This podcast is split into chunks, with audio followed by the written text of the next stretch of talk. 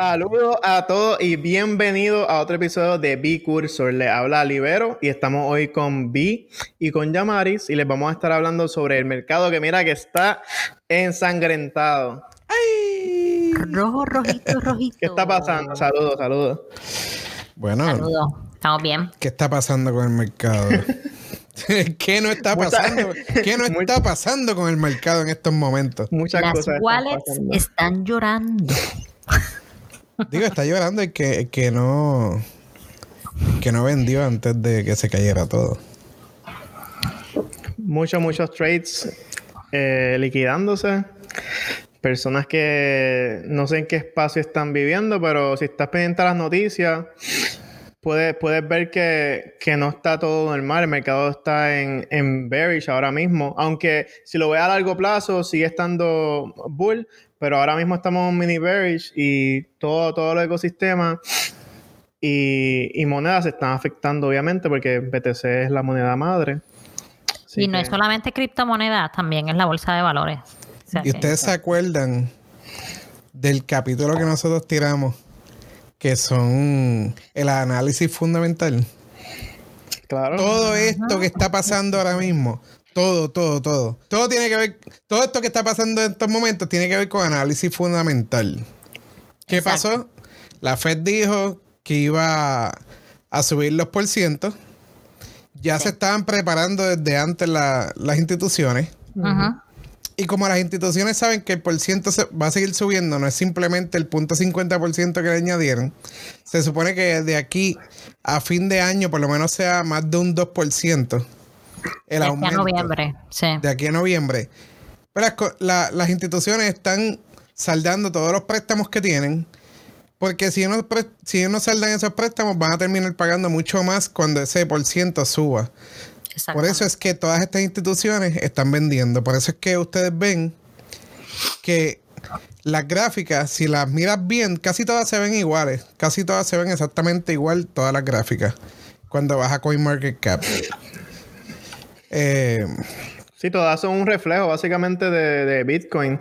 Eh, lamentablemente, aunque el proyecto sea bueno y los developers sigan trabajando, es inevitable que, que no coja el bajón de, de Bitcoin el mercado y los alts. Así que Exactamente. y Terra Luna, que hay un. a eso le añade, a eso le añade que estamos en bearish y ocurre esto con uno de los proyectos que se, que se veía uno de los más sólidos en, en cripto como tal, uno de los ecosistemas que es Terra. Sí. Estamos viendo que se hizo, el USD hizo unpeg del dólar, lo que es una moneda estable. Y de ahí comenzando con el FOD, con, con todos los, los eh, contratos en Anchor Protocol, todos liquidándose, todos tratando de cerrar, protegiendo su- sus contratos y, y lo que cogieron y apostaron en contra, todo se ha ido liquidado. Sí, Pero para los ¿sabes que no entienden muy bien lo que Libero estaba diciendo de la moneda estable, Zumba, zumba. hablando claro, cada ecosistema tiene una moneda que se considera una moneda estable. Eso significa que esa moneda está, tiene el valor del dólar. O sea, cada moneda, el valor es un dólar y puede variar, pero muy poco.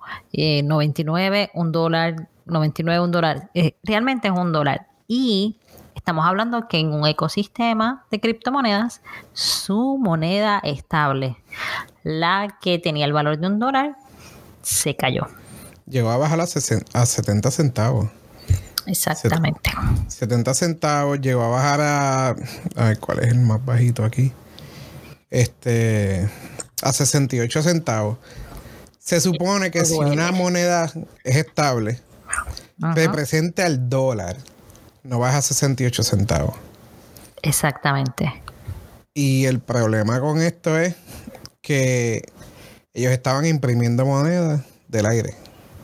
Y al imprimir monedas del aire, cuando tú imprimes monedas, ellos lo que hacen es que vendían, vendían la moneda del dólar Ajá. o el, el USD, que es la que representa el dólar en estos momentos. Y compraban más monedas de Terra, así subiendo el precio para que la moneda se, siguiera pompeando.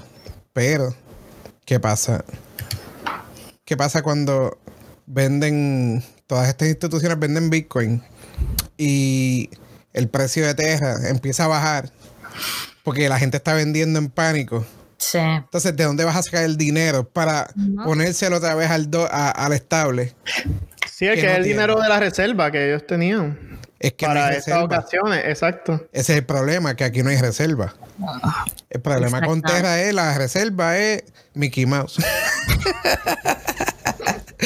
es un sueño, es nada, o sea, no hay reserva. Esto, ellos, la reserva es un algoritmo que dice cuántos terras van a haber de acuerdo a cuántos UST iban a, a- a estar. A mí me cuesta ver esto, me, me cuesta pensar que algo que está como que tan bien formado, tan bien administrado, es como cómo cometieron esa brutalidad. No, Pero es que no- esto no se veía venir, esto se veía venir porque hace, hace dos años atrás estaban hablando de, del Anchor Protocol Ajá. y de los algoritmos de las monedas que estaban back de aire. O sea, no hay nada ba- backing Sí, sí. Esa, no- esa moneda. Nada que lo ¿Qué pasa? No hay nada sosteniendo, no hay, no hay dinero. Ellos Ajá. simplemente siguen imprimiendo el token. Sí. Lo mismo pasa con USDT. Para los que no saben, los, los que tienen dinero en Tether, funciona exactamente de la misma manera. Este, ellos siguen imprimiendo dinero y no sé si no se familiarizan Ajá. con lo que está pasando ahora aquí en Estados Unidos, que imprimieron dinero de más y ahora qué está pasando? Exactamente. Estamos a punto de una recesión. Yo te iba a decir eso mismo. Ellos están imitando al gobierno. O sea, entonces, ahí mucha gente está hablando que queremos salir de un sistema monetario en donde se imprime dinero de la nada. Entonces, están metiendo este tipo de proyectos de dinero que sale de la nada a las criptos. Si no hay nada que esté vaqueando ese, ese proyecto en cuanto a dinero, entonces lo que ellos hacen es imprimiendo más. Porque ellos tenían un por ciento de que si tú hacías staking Ajá. de tu UST, te daban un 20% Sí. de UST para atrás. Pero, ¿de dónde salía ese 20%? O sea, seguía imprimiendo tokens Exacto. de dinero que no existía. Y, Y lo que hacían era. ¿Cómo es? haciéndole, haciéndole pasar como si estuvieran pasando el bill anual y asegurando de que tu USD va a tener ese por ciento APY cuando la realidad no era no había Están ningún inflando, la origen. moneda, Exacto. están inflándola, están inflando la moneda. Entonces, ¿qué pasa? Ellos, ellos vinieron y compraron, supuestamente, compraron 1.5, digo, déjame ver cuánto fue, pam, pam, pam. Creo que fue 1.5 eh, billones en Bitcoin, si no me En equivoco. PTC. Ellos compraron supuestamente 3.5 billones de Bitcoin para hacer un back, un backing de ese USD. Pero ¿qué pasa? Lo que se perdió fue mucho más de los 3.5 billones. So, a la hora de la verdad, se perdió mucho más de 3.5 billones. Como tú vas, tú le puedes poner los 3.5 billones para atrás otra vez y como quiera no vas a llegar al número que tienes que llegar para que esa moneda llegue a un dólar. O sea, porque estás backing una, nove- una moneda de aire. No tienes nada, no, no hay dinero detrás de eso porque todo el dinero se lo estabas inyectando a la moneda, a la moneda que es Luna. No hay forma de salvar el proyecto. Entonces la gente que entró temprano a Luna hicieron dinero porque se puede hacerlo. O sea, Claro. todo aquí, todo aquí es saber tu entrada y saber tu salida. Nadie te va a decir a ti cuándo vas a entrar y cuándo vas a salir. Nadie te va a enseñar esa parte porque esa parte es bien personal. Esa, la entrada y la salida es una decisión personal de uno y uno tiene que escoger cuándo, cuándo tiene que salir de una moneda después de que hiciste dinero o no hiciste dinero. Todo depende de ti. Entonces, todas las monedas siguen a Bitcoin. So, todo va a seguir la misma, el mismo trend de Bitcoin. Todas van a seguir bajando si sigue bajando. Lo mismo está pasando en las acciones. Lo mismo está pasando en el housing market. El housing market está bien, bien a lo loco ahora mismo. No, eh, no es, es una, una locura. Es, es realmente absurdo lo que estamos viendo en- el housing market. Es como que uno no sabe si estamos, bueno, uno puede creer que estamos en una burbuja y después como que como que no estás muy seguro porque la, la gente sigue ofreciendo, ofreciendo, ofreciendo, pero ahora con lo que hizo el gobierno de subir los intereses, esperemos que la cosa como que se neutralice. Pero también el problema ahí es que las instituciones están comprando casas. Instituciones grandes. Están Claro. comprando casas. No están bajando el precio. Te están, te están ofreciendo cash por tu casa. Te están Sí. comprando la casa. Se están quedando con comunidades completas. Sí. Y ellos son los mismos que van a subir el interés. O ellos te están, te están subiendo la renta a ti, porque lo que están haciendo, en vez de venderlas para adelante, lo que están haciendo es rentarlas. La gente se está quedando sin casa. Por eso es que hay tanto problema de personas tratando de buscar una casa y no las consiguen. Lo que, y si consigues una, está demasiado de cara y no la puedes comprar porque. Y tienes como cuatro, cinco, diez personas también ofertando por ella. Mira, yo he visto casas que va gente. Van 30 personas a ver una casa. ¿Cuándo se ve? Eso no se veía nunca. Aquí ahora son 30 personas. loterías, loterías para que tú puedas ir a ver la casa. 30 Es una personas a ver una casa. Y te ofrecen los chavos ahí mismo. Es más, ellos ni entran. Dicen, ah, ¿cuánto es? 700 mil. Pues te doy 800 mil para que me firmes un contrato. Y el próximo al lado dice, ah, pues yo te ofrezco 850. No, es que las casas no duran en el mercado un día.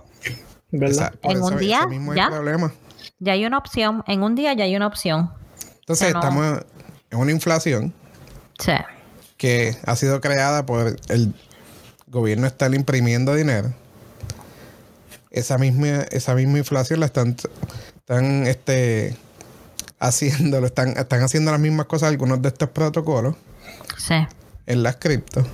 Y al hacer lo mismo vamos a tener los mismos problemas afuera y adentro. Por eso Cada es que se están cayendo.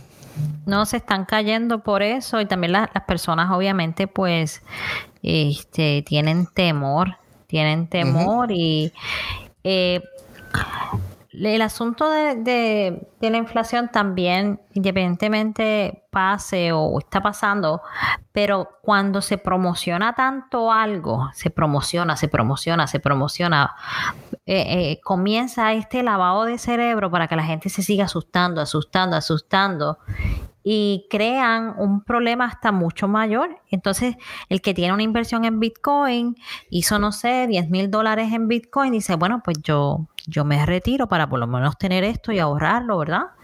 La gente, la gente tiene temor y quiere tener su capital, ¿verdad? En, en- en su cuenta, quiere estar asegurado de que, de que tienen algo ahora. Este, y eso no está mal, ¿verdad? No digo que esté mal.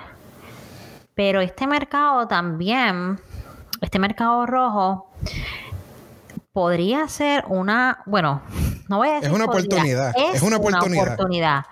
Es una oportunidad. Y Para si comparamos comprar. con los ocho hace ocho años, el Bitcoin había bajado, pero Bitcoin llegó hasta 67 mil algo, casi 68, su, su eh, momento más alto, o sea que está en más de un 50% de descuento.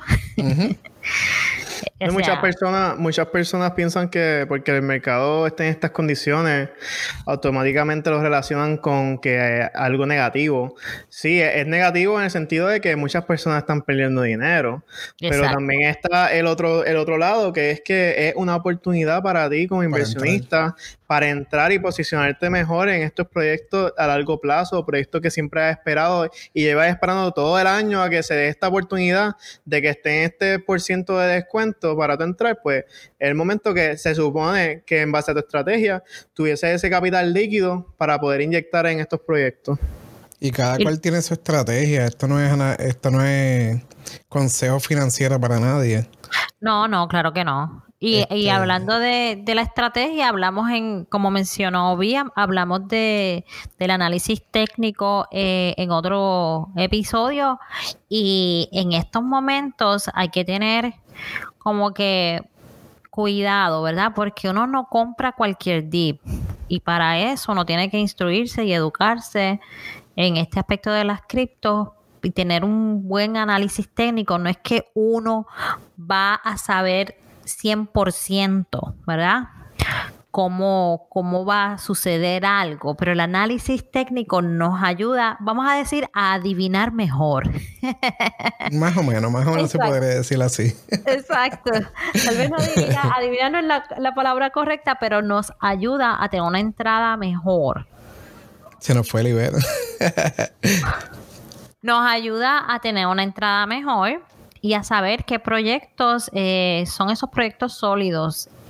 Eh, hay miles y miles de criptomonedas y hoy en día eh, se habla que BTC está abajo, que BTC sí está un 50% de descuento, pero hay otros proyectos. Yo personalmente estoy observando otros proyectos, no necesariamente BTC, que también están en descuento, prometen mucho y son esos proyectos en los que yo personalmente eh, espero poder invertir bien pronto, pero en las criptomonedas no todos los proyectos van a sobrevivir, es una realidad. Son Hay proyectos que van a desaparecer. Por eso uno no puede, ¿verdad? Tirarle a todo. Mira, ahora mismo en la página de CoinMarketCap, Ajá. que te dice más o menos cuántos proyectos hay ahora mismo. Ajá. Dice que hay 10.107. Y eso es lo que está en CoinMarketCap. O sea, hay muchos proyectos que no están ni siquiera ahí. Cuando un proyecto sale por primera vez, no sale. Ellos tienen que pagarle a esta gente para que los pongan en la página. hay un montón de proyectos que no están ni siquiera en la página de, de, las gráficas ni en las páginas que tienen la información de ellos. Exacto. Son, son demasiado, son demasiado. Hay 10.000 oportunidades. bueno, se podría decir así. Hay 10.000 oportunidades que depende de lo que tu, tu movimiento. Sí, hay 10.000 oportunidades que hay que analizar y de esas tomar algunas, solamente algunas, porque no todo va a sobrevivir, no todo va a sobrevivir. Además, tenemos que pensar que las criptomonedas cada día eh, se regulan más, cada día tienen, eh, se usan eh, en la vida, ¿verdad? Más allá de, la vida de cripto, se usan en el diario. Muchas, muchas, eh, muchos países ya la han adoptado. Por ejemplo, yo estaba leyendo que también tiene que ver un poco, estaban analizando la caída del Bitcoin. Que, por ejemplo, en la India, las personas que, todas las inversiones en los en centralizadas, ¿verdad?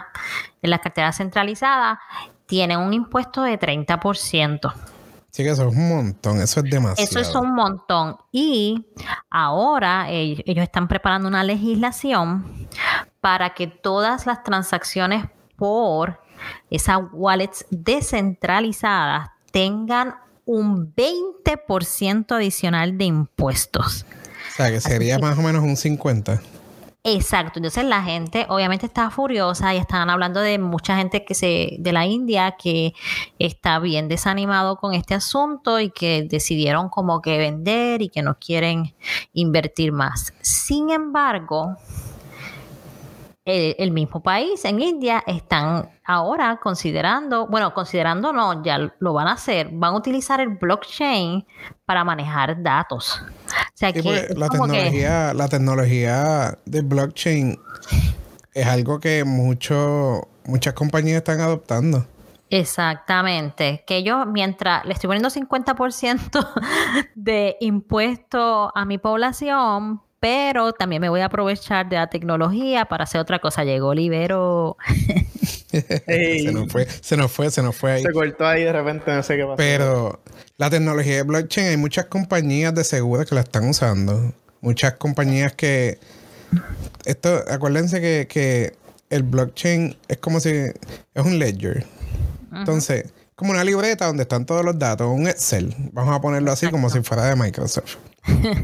Entonces, este, este, esta página donde está toda esa data es pública y no hay cómo editarla. Y esto ayuda a que si tienes algún problema con algún récord en algún futuro, tú tengas dónde ir a verificar que esta tecnología, que, que ese récord es, es verdadero. Eso es lo que te ayuda en esta tecnología. Exacto. Los récords son públicos. Está la lista ahí, no se va a ir para ningún lado y no necesitas infraestructura. Porque la mayoría de los blockchain lo que hacen es que son, eh, se llama blockchain porque son un montón de personas aportando con, con alguna computadora Sí. a ese, a ese network. Que por eso es que se llama un blockchain. Entonces, las compañías están viendo que no necesitan infraestructura, que tienen, pueden dejar de comprar equipos para mantener toda esa data Exacto. y mantenerla en el blockchain. So, es más barato para ellos. Por eso es que se están mudando a hacer estas cosas. Exacto. Enton- Entonces, ¿qué más, qué más ha pasado en estos días? Vamos a ver. Ha pasado muchas cosas. Eh, de hecho, ha habido un proyecto bien grande de NFTs. Eh, se fue a pique también. Se llama Suki. Y básicamente lo con el mismo FOD, porque el FOD es algo que, que en estos tiempos se apodera y, y ahí cuando los proyectos pueden ser lo más sólidos y las personas y la comunidad crea este FOD de cualquier modo y el proyecto se desvanece, literalmente. Este es el momento que estos tipos de proyectos y los developers tienen que proteger a, a sus comunidades, y mantenerlo, mantenerlos al tanto de que siguen trabajando los proyectos, que no se han ido a ningún lado, porque las personas en estos tipos de mercados específicamente cripto, al ser tan volátil, eh, son un poco nerviosas y, y suce- ha habido algún suceso y rápido piensan que lo peor, de que, ah, le hicieron, hicieron rock, se fueron los developers, nos dejaron, perdí mi dinero. No, o sea, tienes Eso que pa- con eso- calma. Eso pasa, eh, esa es la, eso pasa a veces y hay que estar bien, bien pendiente de esas cosas. Pero ha pasado tantas veces que cualquier error, cualquier problemita pequeño que pase en cualquier moneda, pues la gente, eso es lo primero que piensan. Porque como ha pasado tantas veces y Ay, uno son- ya no sabe ni qué pensar. Son ciclos del mercado también. Por ejemplo, si fuéramos a decirle algo a alguien que está empezando ahora en cripto, ¿verdad? Probablemente sería que tienen que entender que estos son ciclos del mercado. Eso pasa también en la bolsa. Suben y bajan, suben y bajan.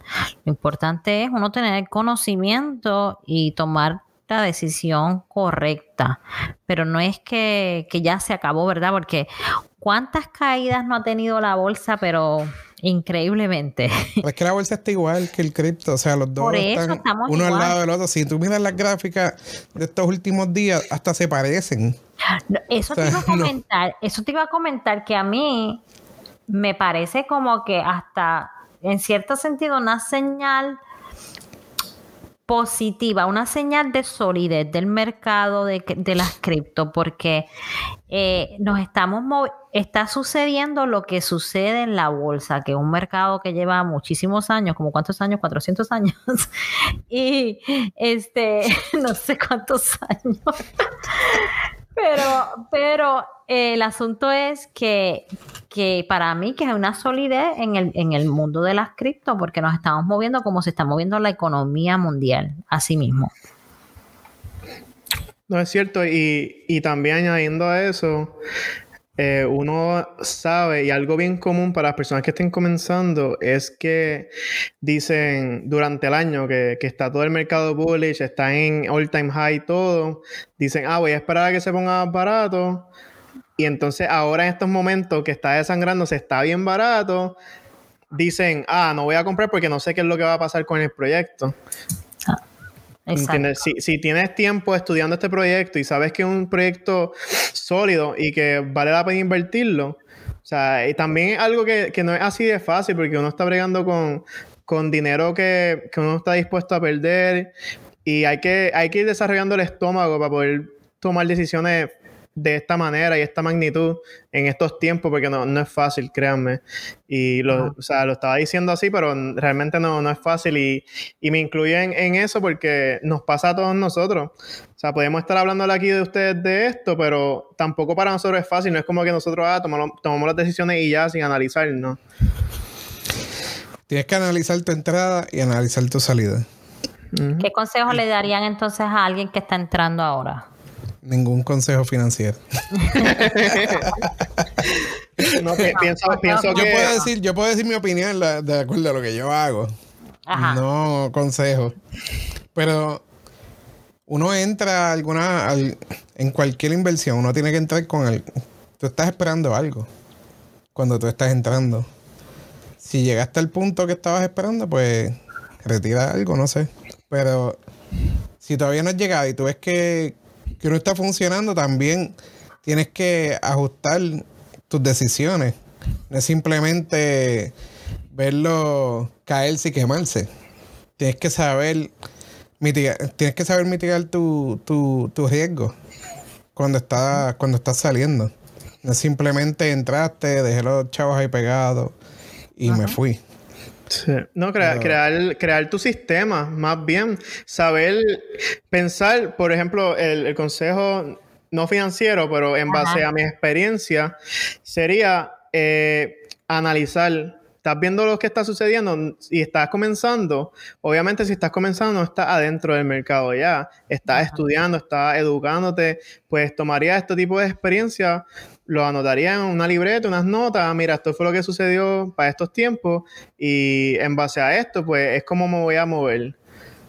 Y de ahí parte. Lo mejor que uno puede hacer cuando estás en estos tiempos y no tienes chavos para invertir y, y el mercado está feo, vete a leer. Estudiar. Eso iba a decir Estudiar. yo, educarse. Ese es mi consejo. Ese es mi consejo. Matriculate en un curso y edúcate, definitivamente. Busca información, edúcate. al- o sea, aprende de cómo funciona. Así, este, como quien dice, aprendería de que lo de Terra era algo que estaba anunciado ya. Ya el protocolo de Terra, cómo funcionaba, si pasaba alguna, algún problema como el que estamos pasando ahora, que Bitcoin vino y bajó demasiado. Sí. Pues ya tú sabes que si Bitcoin baja demasiado y el, y el capital que ellos tienen está en Bitcoin, no van a poder volver al dólar, al PEC del dólar, porque es imposible, porque no hay dinero de dónde sacarlo. Ellos invirtieron dinero en Bitcoin, pero si Bitcoin se cayó, también perdieron ese dinero. O sea, Sí. no hay, no hay de dónde aguantar la moneda. So, en este caso, ya saben de dónde sale la moneda estable de algún, de algún Sí. token. Y si esa moneda estable no está back por el dinero que le están poniendo, Exacto. no va para ningún lado. O sea, siempre va a haber algún problema, un riesgo de que esa moneda se vaya a caer en algún momento. Sí, lo que está pasando en Terra es un caso de estudio. Eh, Uno estudia lo que está sucediendo y entonces vas a tu cartera de cripto y verificas todos los estables que tienes, porque hay, hay muchas monedas estables. Y si hay alguno que tiene una situación similar o opera de la misma forma, pues piensa bien qué vas a hacer con ellos. Siempre busquen esto. ¿Por qué? Porque, dale, dale, dale tú. monedas, mo- monedas que se, lle- que se dejen llevar por algoritmos y no porque están back por dinero. Son monedas que en algún momento puede pasar algo y se puede caer la moneda. Eso O sea- es lo mismo que iba a decir también porque no es la primera vez que estamos viendo esto. Hay proyectos anteriores, ya sea Steel, ya sea BT, BT BTD, ¿me entiendes? Hay proyectos de algorithmic stablecoins que Mm. ha sucedido lo mismo por X o Y. So, ya tú sabes que deberías tener eso en, en cuenta de que, ah, mira, este tipo de proyectos, pues, ha sucedido esto. Este es un riesgo que si invierto en ella, pues, algo que puede suceder. Y así es como se supone que, que tú vayas llevando el análisis con los proyectos que vayas estudiando. Aquí Exactamente. los dejamos con esto.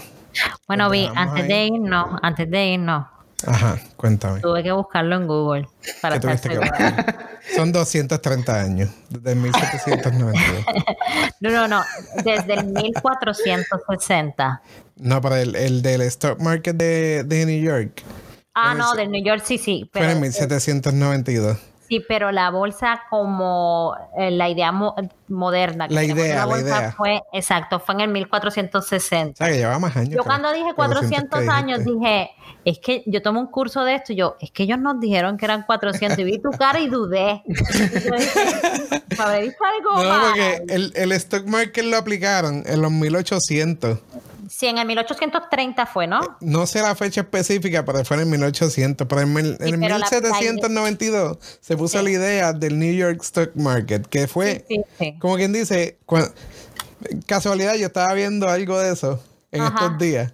Entonces yo me quedé como que 400 No, no, no. años. No, yo no estoy hablando de Estados Unidos. Yo, cuando yo vi tu cara, yo dije, pero es que yo tomé un curso y nos dijeron que eran 400 años. Y vi, no, tengo que ir a Google. Sí, en el Pero 1400. la idea moderna, la idea moderna de cómo estamos, de cómo está funcionando ajá. ahora, empezó en los 1800. Sí, yo en el curso nos habían dado eso y lo busqué en Google y dice que la primera bolsa en el sentido moderno fue en el 1460 y este en la misma dice aquí que los comerciantes se, se- se reunían para realizar operaciones de contratación de activos mobiliarios. Y ya entonces la que conocemos como, como la conocemos actualmente, pues ya sí fue en el 1830. Y esa primera bolsa fue en Europa que se creó. Y la manera, y la manera más, mo- más moderna. Y un disparate ahí. Pero, este, el moderno, lo, lo, lo que conocemos ahora que cualquier persona entra y cambia dinero, porque eso antes tampoco se podía. Siempre eran las instituciones y Sí. los que tenían el dinero. Fue ya en, lo- en estos últimos años. Sí. So, ha cambiado mucho. Esto de la bolsa, pues ha cambiado mucho. Se, también está el Forex, están las criptos. O sea, ahora hay una combinación de todo. Hay muchos Ahora hay muchos mercados. Exacto, Para- y todos tenemos acceso a ellos, así que a estudiar gente y a invertir. Así que nos vemos. Gracias a todos. Los otros capítulos que hay por ahí. Y No olviden seguirnos en todas las redes sociales. que pasen buen día. Bye bye. Buenas noches. bye.